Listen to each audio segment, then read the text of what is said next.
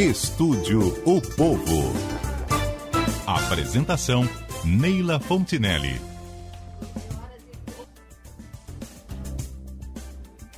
Quatorze horas e trinta e oito minutos. O Povo Economia. Oferecimento Sebrae, a força do empreendedor brasileiro.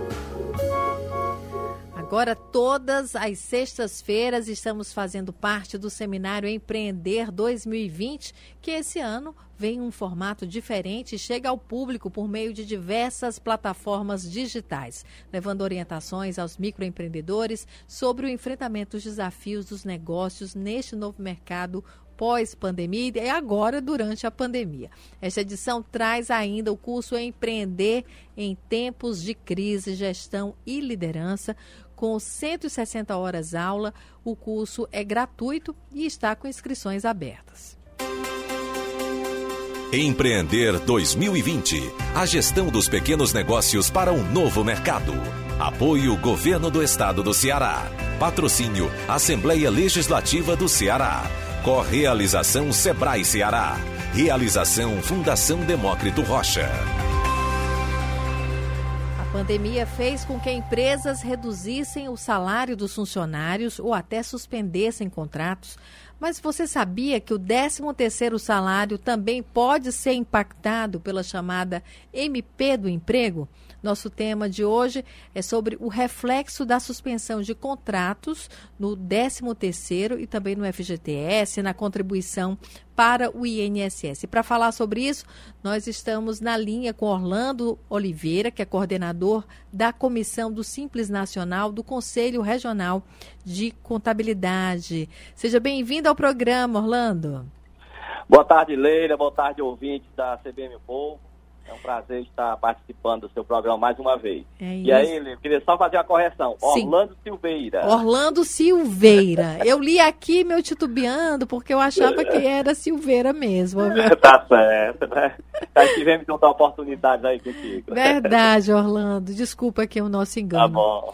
É, Orlando, quem teve o contrato suspenso vai receber o 13 terceiro menor? Sim, Leila. Então, é, a gente observa que muitos não estão atentos a isso, mas a legislação é bem clara. Quando o contrato é suspenso, não, é, aquele período não conta para efeito de 13 terceiro salário.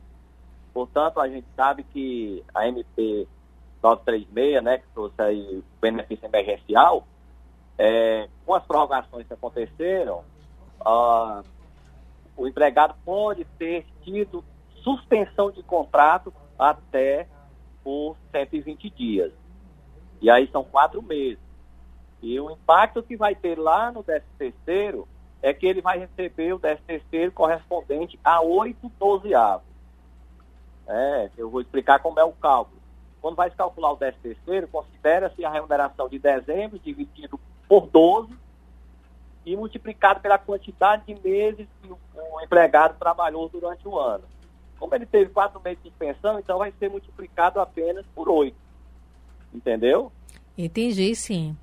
E, Enfim, vai ser uma redução proporcional, a gente pode falar isso. Isso, isso. Proporcionar a quantidade de meses que ficou em suspensão de contrato. Em suspensão de contrato. No caso da redução do salário, teve gente com 25% né, de redução, 50%, até 75%. Como é que fica? Isso, a redução já é diferente. Né? Nós entendemos que não, não vai ter esse impacto, certo? Porque aí foi apenas redução de, de carga horária. O contrato daquele funcionário permanece, né? ele apenas reduziu a quantidade de horas.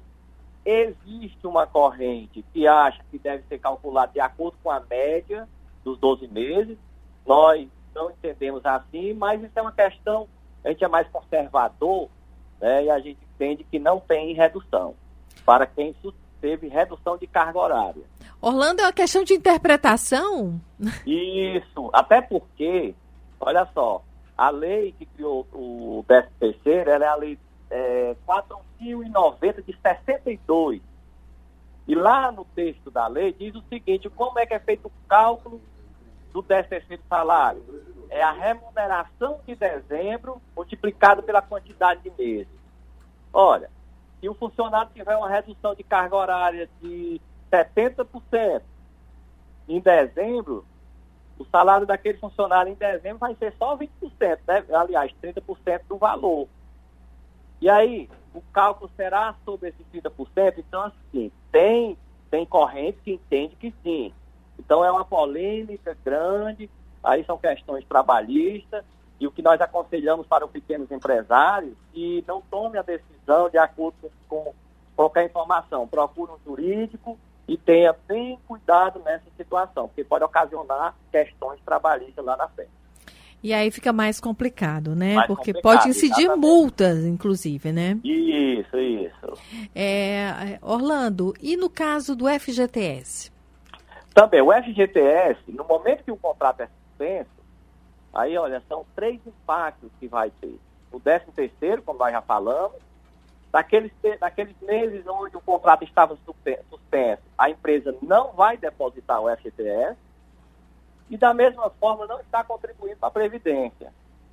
Já vai deixar de contar para a aposentadoria lá na frente, entendeu? Então, assim, tem vários impactos que muitas, muitas é, empresas e até empregados não estão atentos a isso, mas a gente vem exatamente para alertá-los. Com certeza, e tem que ser decidido agora, né? Até porque o 13 terceiro, a primeira parcela já sai em novembro, né? Então, Isso, dia 30 de novembro. Dia 30 de novembro, então tem que se fazer os cálculos agora, até porque as empresas precisam de recursos, né, também para pagar. Isso. Okay. E também, Sim, Orlando. E também, Leila, uma coisa é que a gente chama atenção, é, com a reforma presidenciária, é, a, o INSS só considera contribuição quando o salário é acima de, de um salário mínimo. Então, para quem também teve redução de carga horária e o valor recebido ficou abaixo de um salário mínimo, não vai contar para efeito de aposentadoria, porque só vale a contribuição acima de um salário mínimo.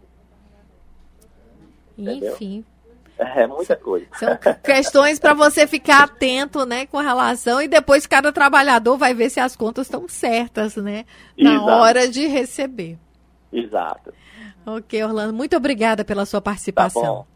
Um abraço. Um abraço. Nós conversamos com Orlando Silveira, coordenador da Comissão do Simples Nacional do Conselho Regional de Contabilidade. E o Seminário Empreender tem ainda lives, podcasts, programas de rádio, web contents. Começa neste mês, agora de setembro, e vai até setembro de 2021, levando orientações aos microempreendedores sobre o enfrentamento dos desafios dos negócios no novo mercado pós-Covid-19. Em 14 anos de realização, o Seminário Empreender eh, teve mais de 45 mil participantes, foram é, certificados todos eles. Para mais informações, acesse seminarioempreender.com.br.